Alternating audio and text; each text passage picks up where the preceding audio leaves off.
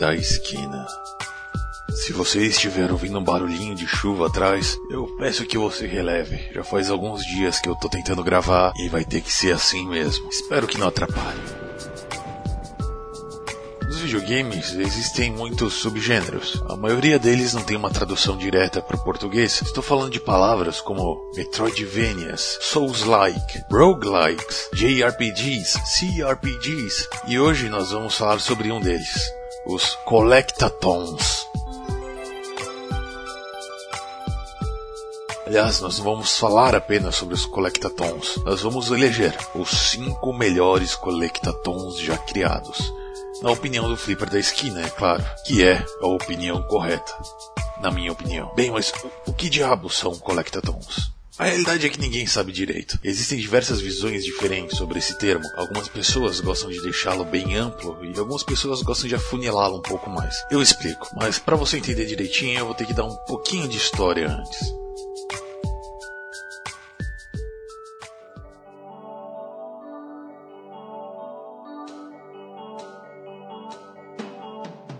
Tudo começou no dia 23 de junho de 1996, quando o Nintendo 64 foi lançado junto com o Super Mario 64. Here we go!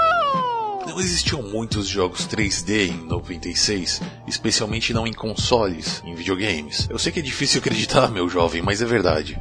Imagine então a pressão que os desenvolvedores de Super Mario 64 enfrentaram. Tente se colocar no lugar deles. A missão deles foi a de criar um jogo diferente de tudo já visto antes, com uma tecnologia nova, em um hardware novo e utilizando o personagem mais famoso da sua empresa, de sua mídia, na verdade. O Super Mario é o ícone dos videogames, afinal, e não é um personagem qualquer, não é um personagem fácil de trabalhar. É um personagem famoso pela sua atleticidade, por correr e pular por aí, da cambalhota, subir em lugares que se locomove com movimentos esplendorosos.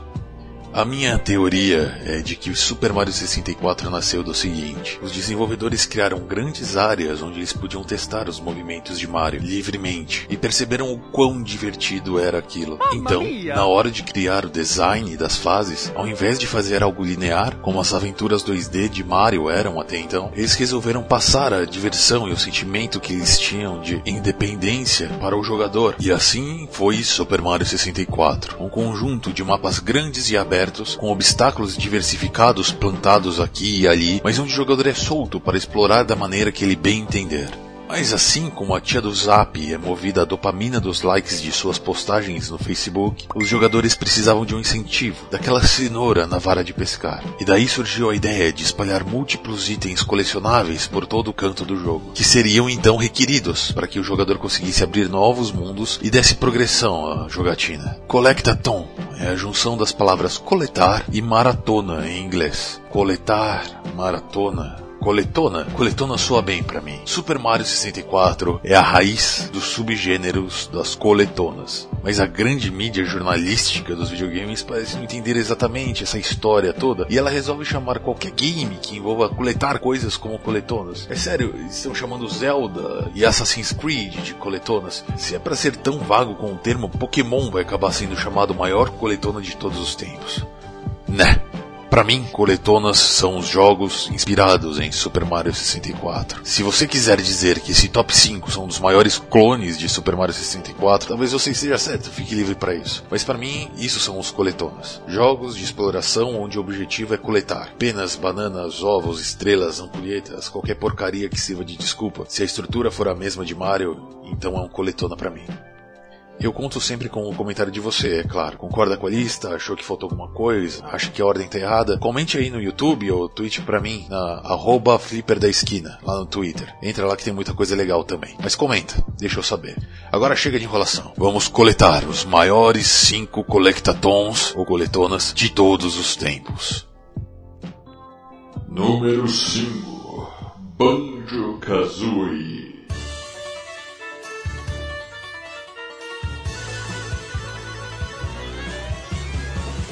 Muitas pessoas têm um amor gigantesco por Banjo-Kazooie. Muitas pessoas dizem que ele é o melhor coletona já feito. E eu entendo, entendo de verdade. Tanto que ele entrou no meu top 5. Só que eu não joguei Banjo-Kazooie no seu lançamento. Eu joguei Banjo-Kazooie quando eu já tinha barba na cara e já considerava os coletonas o meu subgênero de jogos favoritos. E, ironicamente, eu fui muito burro e não soube aproveitar Banjo-Kazooie como os coletonas devem ser aproveitados. Eu joguei Banjo com a intenção de analisá-lo minuciosamente e eu errei. Não é isso que os coletonas exigem de você, especialmente se você não levar em conta a data que o jogo foi criado. A primeira vez que eu joguei Banjo eu não gostei do jogo. Eu não gostei, na verdade, a ponto de sequer sair de Spiral Mountain, a primeira parte do jogo. O design dos personagens era genérico demais para mim. Os diálogos constantes não me deixavam progredir e a movimentação parecia travada demais perto de tudo que eu já tinha experimentado até então. Mas, repetindo, eu fui muito burro. Mas eu não fui burro por tanto tempo assim. Quando o jogo Yooka-Laylee foi anunciado, um jogo do qual vou falar mais daqui a pouco, e é dos mesmos criadores de Banjo-Kazooie, eu resolvi revisitar Banjo. E cacete, Banjo é excelente. Os personagens têm um visual meio genérico, é verdade, mas esse genérico, ele é feito de propósito. Ele serve como uma ponte para ressaltar a personalidade deles. Se Super Mario é a Disney, Banjo-Kazooie são os Looney Tunes. Eles têm uma aparência inofensiva, mas se você prestar atenção na história, nos diálogos, você vai perceber que todos os personagens lá são um pouco sociopatas. É só ver como a Kazooie, aquela pássaro que o urso Banjo carrega dentro da mochila dele, como ela interage com o primeiro NPC que você encontra. O Bottles, o personagem que te acompanha o jogo inteiro e vai te ensinando movimentos novos. Logo na primeira interação deles até a última, estão sempre se xingando. Não é algo que você estava acostumado a ver em jogos dessa época, e é uma acidez muito bem-vinda. Acredito que as crianças da época que jogavam aquilo e entendiam inglês sentiam que estavam experimentando algo inapropriado para a idade deles, o que é muito legal. Mas a minha maior burrice foi ter achado a jogabilidade de Banjo-Kazooie travada.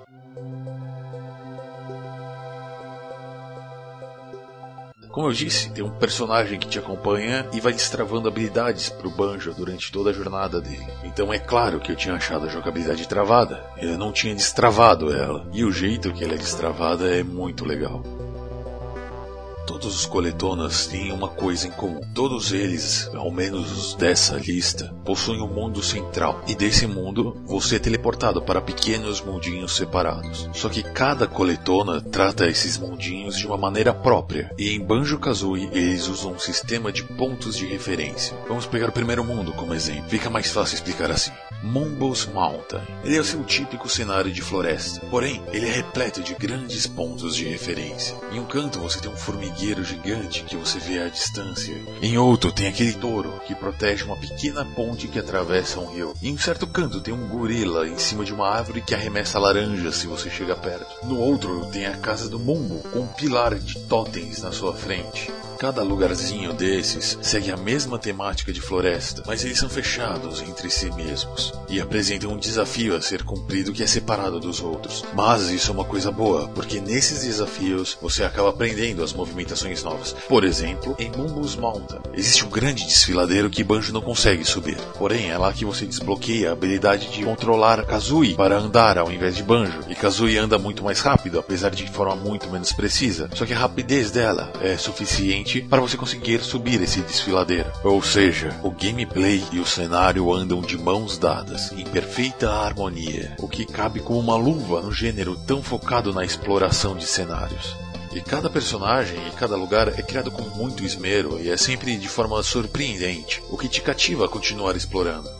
Até a fase do esgoto, famosa por existir em vários jogos, e em todos esses jogos geralmente ser a pior fase, a mais sem graça, em Banjo-Kazooie é uma das mais legais. Isso graças ao Clanker uma espécie de tubarão, baleia, ciborgue, gigante e assustadora, mas que é absolutamente amigável. E pelo menos uns 30% dessa fase se passa dentro das entranhas desse monstro. Deve ter sido bem traumático para as crianças, eu tenho certeza que foi. Assim como eu tenho certeza que elas nunca vão esquecer essa parte do jogo. Se eu, como adulto, não, não vou esquecer, imaginam elas. Eu até as invejo um pouquinho. E é por conta de tantos momentos legais como esse que Banjo está no quinto lugar lugar desta lista.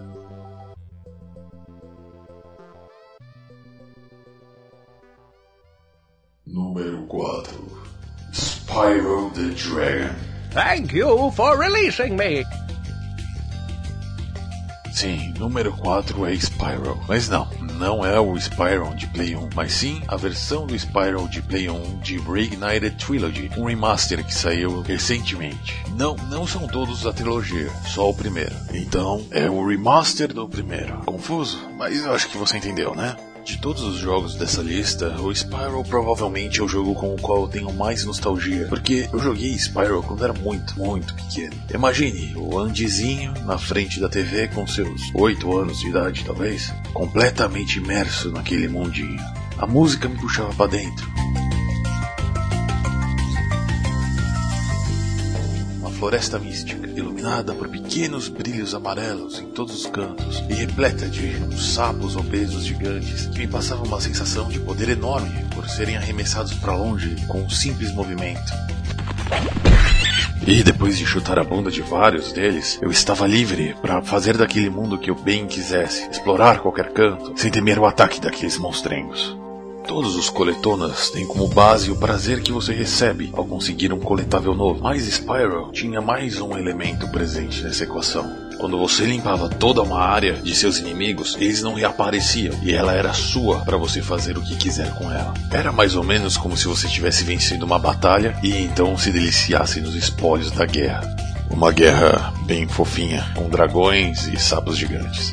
Não foi porque eu joguei muito novo que Spyro me marcou tanto na minha infância, mas foi também o fato de eu nunca mais ter jogado ele. Eu revisitei muitos jogos retrôs durante minha vida adulta, mas Spyro não foi um deles. E eu só consegui revisitá-lo agora, recentemente em 2018, no seu remaster. O remaster não foi apenas gráfico, a jogabilidade também foi consideravelmente melhorada. Isso vai soar meio estranho, mas Spyro é o personagem quadrúpede mais gostoso de você controlar em qualquer jogo. E eu falei que ia soar estranho todos os personagens dessa lista, e acho que 99% dos personagens que você controla em jogos 3D são bípedes. Mas o fato de Spyro ser um dragão e andar com as quatro patas não é gratuito na forma como ele é controlado. O jeito que ele abaixa a cabeça enquanto corre, por exemplo, parece que cria um impacto diferente. Cria esse sentimento de que é mais fácil navegar por cenários de difícil acesso quando você está usando um dragãozinho desses.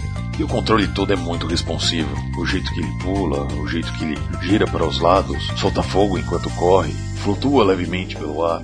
É tudo muito indutivo, muito natural.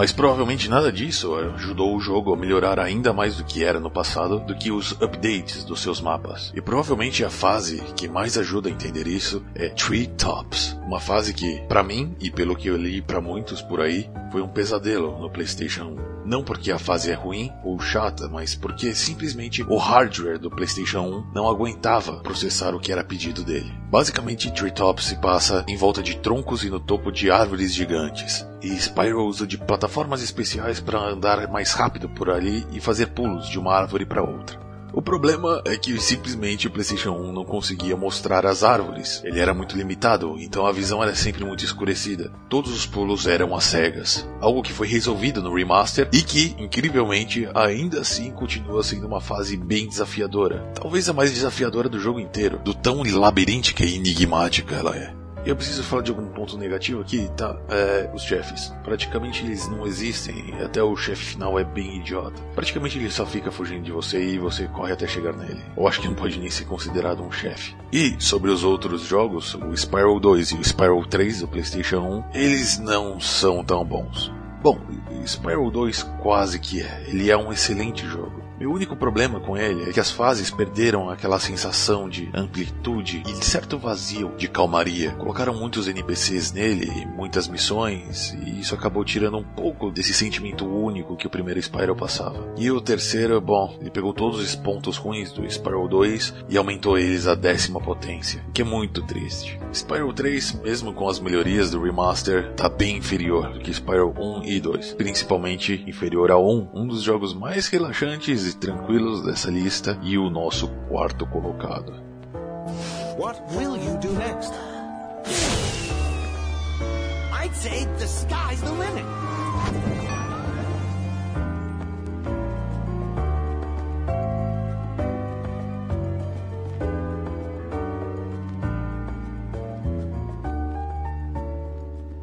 Terceiro lugar. In Time.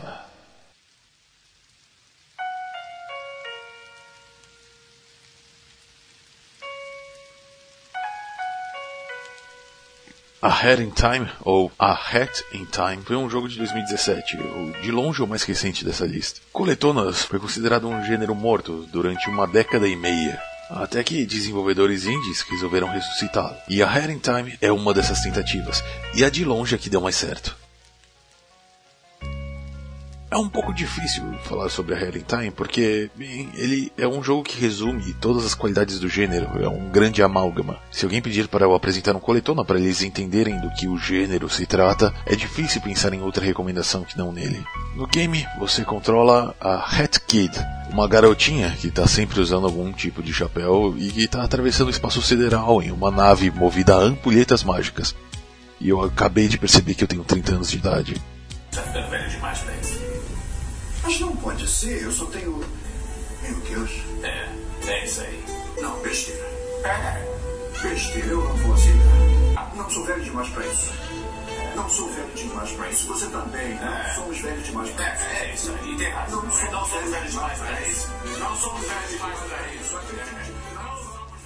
Bom, é, acontece um problema com essa nave e ela quebra, e todas as ampulhetas são espalhadas por um planeta que ela estava sobrevoando. Sua missão, como a Hat Kid, é recolher todas essas ampulhetas para conseguir ir embora dali. É bem simples a princípio, mas os personagens que você vai encontrar pelo planeta, eles vão tentar impedir o seu progresso e eles são inovidáveis. E sim, eu procurei inovidáveis no dicionário. Coletonas geralmente possuem cenários bem marcantes, mas NPCs, personagens secundários, bem, geralmente nem tanto. A Heading Time se junta a Banjo Kazooie nessa categoria dos coletonas que apresentam personagens divertidíssimos, tão impactantes quanto seus próprios mundos. Dentro desse planeta esquisito você vai explorar uma cidade povoada por mafiosos cozinheiros de QI baixíssimo. Um estúdio de cinema ocupado por pássaros cineastas rivais, de gêneros distintos. Uma floresta fantasmagórica, onde um maléfico ser te prende através de um contrato trabalhístico. E uma cordilheira gelada cheia de tirolesas e mistérios.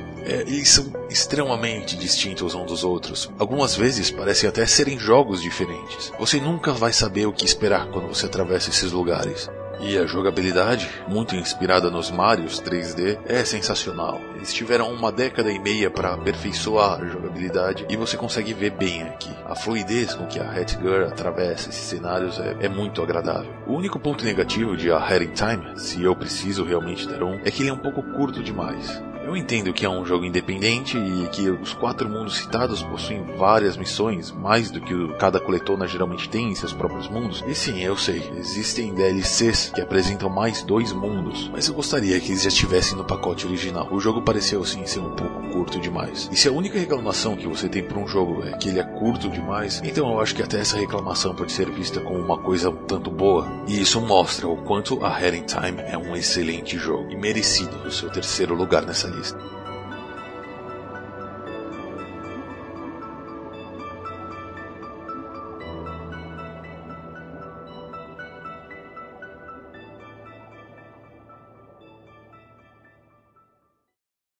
Número 2.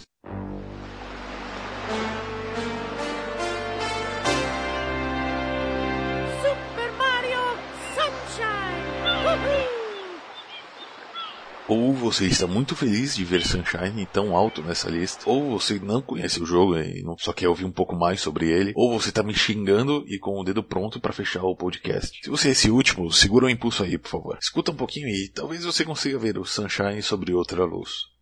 luz, Sunshine.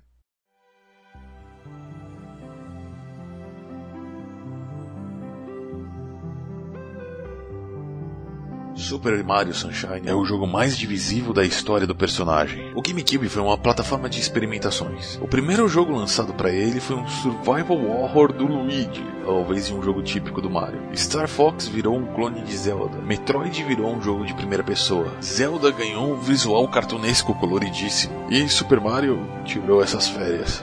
Mas pensa bem, existe uma razão para Sunshine ser essa aventura tropical que ele é. Super Mario 64 colocou uma expectativa, um hype tão grande na sequência que ele tinha que ser alguma coisa diferente. Fazer um jogo inteiro se passar numa ilha paradisíaca permitiu que Nintendo fugisse um pouco da comparação, ainda evoluindo alguns aspectos dos coletonas. Primeiramente por conta do Flood, uma mochila que dispara água que Mario sempre carrega por aí no jogo. E um dos maiores pontos de contenção entre os fãs e haters de Sunshine. Ele é um elemento muito importante da jogabilidade. Então, é, vamos falar um pouquinho dele. Na história de Mario Sunshine, sim, ele tem um, uma história. A ilha onde ele vai passar as férias, a, a, ilha Delfino, ela foi atacada por alguém disfarçado com o mesmo semblante de Mario. E esse cara aí, ele espalhou umas gosmas coloridas mágicas e tóxicas por todos os cantos da ilha. E Mario é legalmente penalizado com o dever de limpar toda essa sujeira e restaurar a ordem. E sim, legalmente. Tem até uma cena de um tribunal e Mario vai preso e tem uma música muito triste e é muito estranho.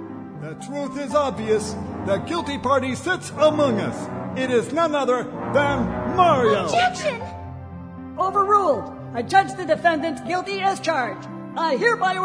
Vamos voltar ao que importa. Mario usa a mochila d'água falante, o Flood, para fazer esse trabalho. E ela tem várias formas diferentes. A principal forma do Flood é disparar água onde você mirar. E ela é usada principalmente para duas coisas: para você limpar o chão onde você está andando, para você não pisar nessas gosmas e tomar dano, e para lutar contra alguns chefes e inimigos. E eu não me importo muito com essa última parte, sabe? Tudo bem, limpar o chão para você conseguir andar por aí é, pode ser um pouco inconveniente demais. Mas pro combate, ok. Combate não é um ponto forte dos coletonas. Inimigos geralmente só servem como obstáculo para ser ultrapassado. E o Flood ajuda a criar uma certa variedade quando você tem que parar e mirar e atirar. Isso cria um dinamismo um pouco diferente. E que pode sim parar um pouco o fluxo do jogo, mas não chega a incomodar tanto, pelo menos para mim. Mas as outras formas que o Flood assume, essa sim eu consigo defender um pouco mais vorazmente elas aprimoram muito o kit de movimento do Mario. Uma delas, a principal, ela faz você flutuar durante um certo tempo, soltando esguichos d'água mirado para baixo, prolongando o seu tempo no ar e permitindo que você faça algumas manobras mais complicadas ou que você consiga voltar para a segurança e o chão firme quando alguma coisa sai errado. Você pode considerar que ela até deixa o jogo um pouco fácil demais, mas, mas Super Mario é um jogo de exploração. Coletonas não tem que ser jogos tão difíceis assim. E existem partes do jogo onde você não pode usar o Flood. Para quem quer tanto um desafio desafio, acho que essas partes cumprem bem o seu dever.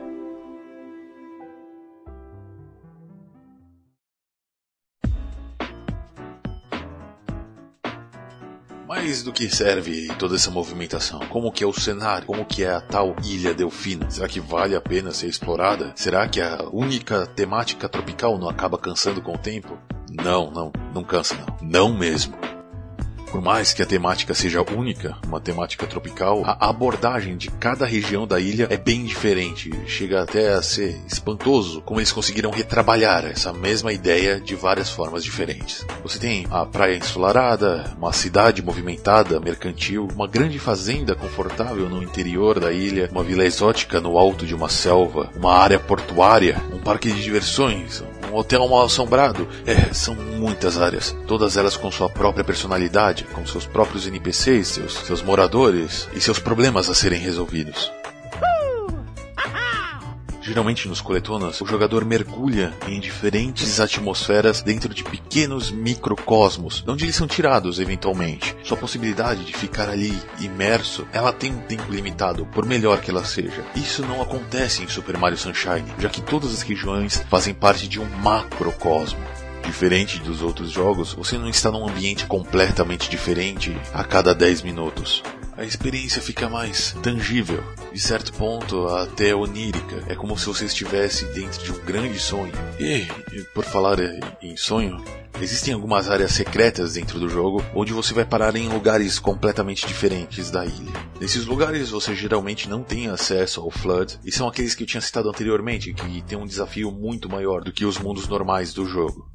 Existem uns que parece que se passam dentro de um ovo do Yoshi. Um deles é bem marcante, onde Mario precisa voar nas costas de um grande pássaro feito de areia que vai se dissolvendo com o tempo. mas muitos deles se passam no espaço e te dão um desafio de plataforma bem linear, o que remete muito aos Mario Galaxies. Ou seja, por mais que você seja um odiador de Mario Sunshine, e odiadores de Mario Sunshine geralmente são grandes fãs de Mario Galaxy, pelo menos dê o braço a torcer. E se não fosse por Sunshine e esses segmentos, Mario Galaxy talvez jamais tivesse existido. Mario Sunshine é chutado muitas vezes para os cantos, o que me deixa bem triste. Ele pode não ter influenciado tanto a indústria quanto o seu antecessor, mas ele tem sim o seu lugar na história. E esse número 2 na minha lista, por mais que não seja muita coisa, pelo menos eu espero que isso dê um pouquinho a mais de valor para ele, pelo menos para você, ouvinte do Flipper da esquina.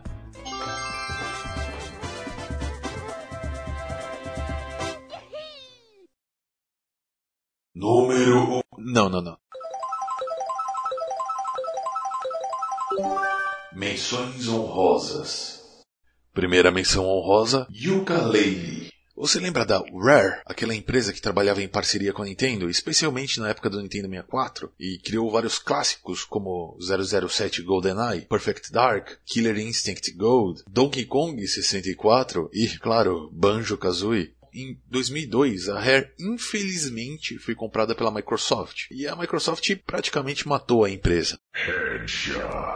Isso fez com que alguns de seus desenvolvedores ficassem bem pistola e criassem uma empresa independente, a Playtonic Games. E há alguns anos atrás, eles deram início a uma campanha no Kickstarter para um sucessor espiritual da amada franquia Banjo-Kazooie. No caso, Yooka-Laylee. Uma dupla de um camaleão e uma morceguinha que ficava na cabeça dele. E o jogo, bom, ele é incomparavelmente inferior a Banjo-Kazooie, mas ele é bom o suficiente para receber uma menção aqui.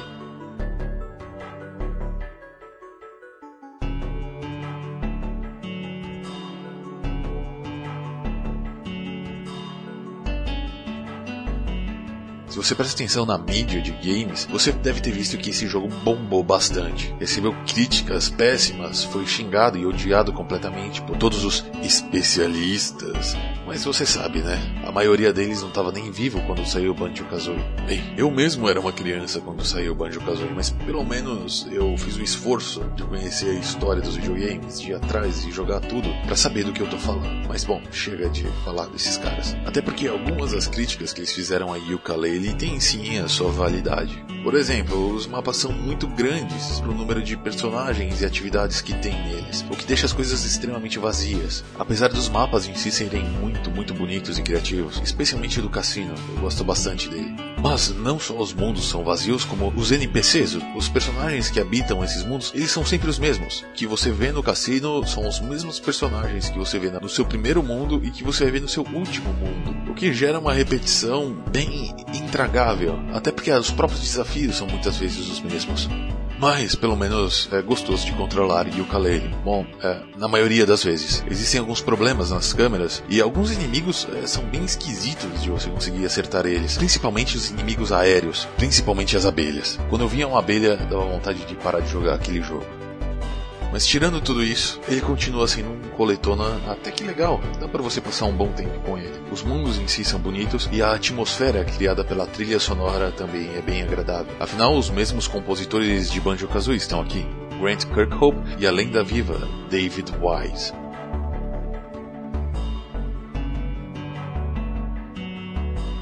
Já que eu parei para falar sobre Yooka-Laylee aqui, eu preciso fazer só uma pontinha. Saiu recentemente um jogo novo do Yooka-Laylee chamado Yooka-Laylee and the Impossible Lair. Se o primeiro Yooka-Laylee foi baseado em Banjo-Kazooie, esse segundo jogo foi baseado em Donkey Kong Country. Lembrando que os desenvolvedores de Donkey Kong Country são os mesmos desse jogo também. E se Yooka-Laylee não foi um jogo tão bom quanto Banjo-Kazooie, bom, Yooka-Laylee and the Impossible Lair é possivelmente melhor do que qualquer Donkey Kong Country, incluindo os mais recentes.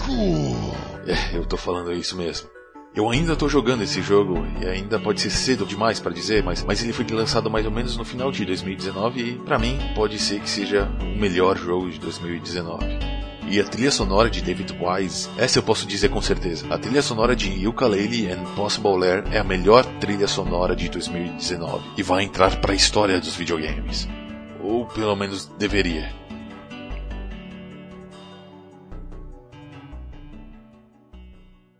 E a menção honrosa número 2 vai para Billy Hatcher and the Giant Egg.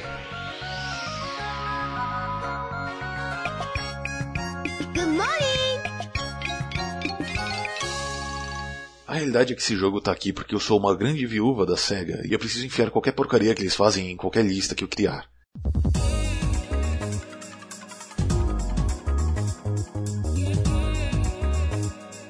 É, brincadeira. Billy Hatcher não é um jogo tão bom assim, mas é o suficiente para ser pelo menos mencionado. Billy Hatcher foi a tentativa da Sonic Team, os mesmos criadores do, de Sonic, de criar um jogo na base de Super Mario 64. A história é de um garotinho vestindo um pijama em forma de galo que precisa salvar diversos mundinhos povoados por galináceos de uma entidade cósmica que roubou a manhã deles, impedindo que o sol nascesse. O jogo é bem agradável, é mais agradável que o próprio Yooka-Laylee. Ele tem umas ideias bem legais, e essa temática das galinhas é estranha, mas quando você se acostuma com ela, ela até que é, é legal, inofensiva. O grande problema de Billy Hatcher é que a movimentação do personagem sempre depende do ovo que ele está carregando. Sim, ele, ele fica empurrando ovos gigantes por aí, que nem aqueles besouros rolavam. E o grande problema é quando esse ovo quebra. Billy Hatcher não faz absolutamente nada quando ele tá sem o ovo, que cria uma dinâmica muito ruim. Quando você vai fazer algum desafio, você fica com três pés atrás, porque se você errar e o ovo quebrar, a punição de perder o ovo é extremamente grande e compromete completamente o ritmo do jogo. Imagina se quando você levasse um dano do Mario você não pudesse pular e tivesse que caminhar normalmente até o começo da fase para começar tudo de novo. Mas ainda assim vale a pena jogá-lo, se não apenas pelo fator histórico. Afinal, é um clone de Mario 64 criado pelos mesmos desenvolvedores de Sonic. Se você gosta da indústria dos videogames e não acha isso curioso, então eu não sei o que é.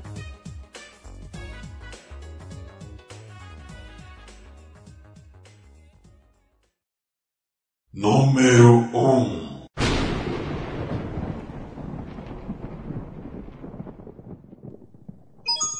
It's me, Mario! Era óbvio, não era? Eu abri o um episódio falando sobre Super Mario 64, da importância dele para a indústria dos videogames, como ele definiu como os jogos em três dimensões funcionaria, ao mesmo tempo criou um subgênero novo e inspirou toda essa lista que nós estamos vendo hoje.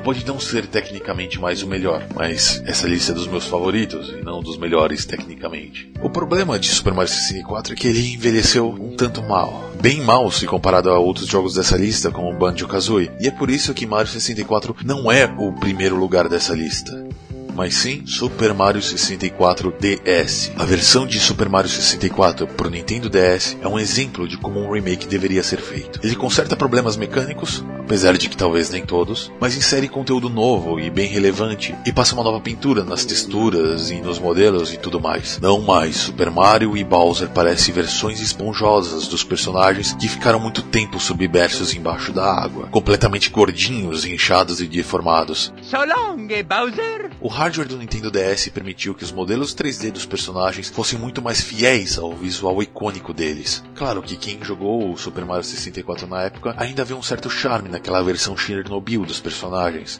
Mas é muito mais fácil você ser teleportado e imerso naquele mundo quando os personagens são tão mais bonitos. E até as próprias texturas dos lugares, dos inimigos, dos objetos, das paredes, é tudo muito mais bonito e mais palpável. E a reforma na jogabilidade também foi muito grande. Tem um ponto negativo aqui. Super Mario 64 ele tinha um D-pad e não um controle analógico. Ou seja, os personagens andam apenas em quatro direções, enquanto o Super Mario 64 foi feito para você andar em oito direções. Isso é parcialmente resolvido quando você controla a câmera, o que é só um band-aid, é claro. Não dá para falar que não houve um prejuízo aqui, mas não é tão ruim assim. Até porque Super Mario herdou algumas habilidades de Super Mario Sunshine, como por exemplo, ele desliza nas paredes, o que torna pular pelas paredes de uma para outra muito mais preciso e muito menos estressante. Então, se ele perdeu por um lado, ele ganhou em muitos outros, principalmente no conteúdo novo. Super Mario 64, olha só, você não começa jogando com Mario, mas sim com Yoshi. Sim, você começa jogando com o Yoshi. Você não monta no Yoshi, você joga com o Yoshi. E parte do seu objetivo do jogo é resgatar o Mario para conseguir jogar com ele, o que você consegue logo no começo, e mais tarde você desbloqueia Luigi, Luigi e o Wario também. I'm number one! O Mario é como se você jogasse a versão tradicional de Mario 64. O Luigi é como se fosse uma versão easy. Ele pode andar na água, o pulo dele é muito mais longo. E o Wario é como se fosse hard. Ele é um pouquinho mais lento, apesar de ser mais forte, o que deixa ele vencer inimigos com mais facilidade, mas vencer inimigos é um desafio bem raro nesse jogo são mudanças leves, mas que criam uma profundidade bem legal. Ah, e, e, é, tem o Yoshi também. O Yoshi ele é estranho. Ele tem uma habilidade onde ele pode engolir e transformar inimigos em ovos e então arremessá-los, o que cria um dinamismo bem diferente dos outros personagens do jogo. De qualquer forma, existem estrelas específicas do jogo onde você só consegue pegá-las com um certo personagem desses, o que obriga o jogador a experimentar pelo menos um pouquinho de cada um deles, ao menos se você quiser completar o jogo em 100%. Ou seja, não é só você colocar o Luigi e sair dando aqueles pulos extremamente overpower dele para atravessar todos os cenários. Here we go! E é, eu sei, talvez eu esteja focando muito nas diferenças da versão de DS pro de 64, mas eu preciso explicar o porquê esse jogo é o primeiro da lista. Eu evito usar essa palavra, mas Super Mario 64 é um jogo mágico até hoje. Todos que jogam o jogo sabem disso. Por causa do impacto que Mario 64 causou na indústria e principalmente pelo impacto que ele causou em mim, não seria justo colocar esse jogo em qualquer outro lugar da lista, senão no primeiro lugar. Ele é o melhor coletona já criado. Talvez não tecnicamente, não mais, mas essa é uma lista do meu coração, e o meu coração não liga nem um pouco para tecnicidades. Quem sabe, talvez um dia ele perca a coroa. Com o gênero dos coletonas sendo revitalizado, não dá para saber. E você, o que você acha? Quais jogos dessa lista você jogou? Qual faltou? Qual seria o seu número 1? Um? Poste nos comentários aqui no YouTube ou me mande no Flipper da Esquina, arroba Flipper da Esquina. Eu espero manter essa conversação em frente, porque, bom, esse é um dos meus subgêneros favoritos. Por hora, eu acho difícil qualquer um me convencer que Super Mario 64 não é o rei de todos os coletonas.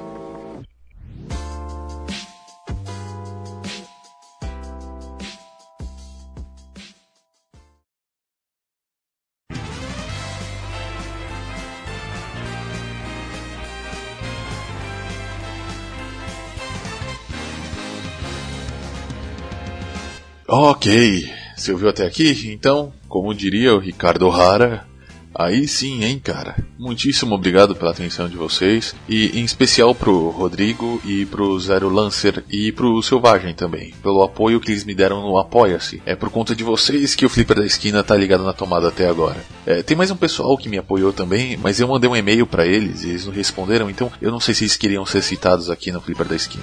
É, você acabou de ouvir aqui a lista e você pode ter achado estranho que Super Mario Odyssey não foi listado e eu nem mencionei ele, né? Tem uma razão bem simples para isso. Eu sou pobre e eu não tenho um Nintendo Switch. Então, é, isso aí mostra como uma contribuição de vocês no Apoia-se pode me ajudar bastante a fazer o, o Flipper da Esquina ser um conteúdo ainda melhor. Eu queria poder falar sobre Super Mario Odyssey aqui. Quem sabe ele até chegue no número 1. Eu acho difícil ele bater o Super Mario 64, mas é, quem sabe, né? E se você não conseguir me ajudar financeiramente, então por favor compartilha pelo menos, cara. Eu acho que muitos dos que estão ouvindo aqui é por causa do Twitter, né? Aliás, é, sigam o Flipper da Esquina no Twitter, arroba Flipper da Esquina, tudo junto. E a nossa presença lá é muito legal, mas eu quero furar essa bolha, sabe? Apresenta o Flipper da Esquina para pelo menos um colega que você conhece que você sabe que curte videogame, sabe? Pode ser na escola, no trabalho, tanto faz. O Flipper da Esquina é um conteúdo bem inocente, acho que ninguém vai se ofender ouvindo ele. Eu não sei se vocês perceberam, mas sequer palavrão eu falo aqui nesse podcast, então é, eu acho que é bem seguro você conseguir compartilhar o Flipper. E eu vou agradecer bastante. É, o Jovem Nerd pedia para cada um dos ouvintes espalhar o Nerdcast para cinco pessoas. Eu tô pedindo para um só, cara. Vai, você consegue fazer isso por mim, vai, por favor. E só lembrando, é, apoiadores que entrarem no Apoia-se e doarem 5 reais vão ter acesso a um grupo de Telegram do Flipper da Esquina. E apoiadores que doarem 15 reais ou mais, eles podem votar para decidir qual que vai ser o próximo episódio. É, talvez dê empate na próxima vez, então se você está ouvindo isso e você vai votar, é, em caso de empate, é, a gente tira a gente tira na sorte, tá? Eu faço um, uma uma stream rolando um dado aí para ficar bem claro, tudo bem? E aí, provavelmente eu faço um cast sobre o outro assunto na próxima semana e tal, tá bom? Então não se preocupe. E bom, tá bom, chega de pedir web esmola. Eu agradeço muito todo mundo que tem me ajudado aqui. É, eu não sou muito de falar da minha vida pessoal aqui, mas é, esse último ano aí foi, foi um dos piores momentos da minha vida. É, ainda tô me ferrando bastante por algumas coisas que aconteceram aí no fim de ano. E todos vocês aí que me ajudaram bastante a compartilhar o Flipper da Esquina, é, muito obrigado. A audiência de vocês é, é importante demais para mim, tá bom? Então é isso. É, chega de papo depressivo e vocês sabem, né?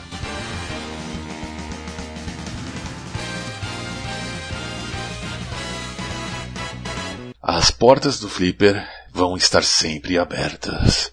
Here we go, off the rails.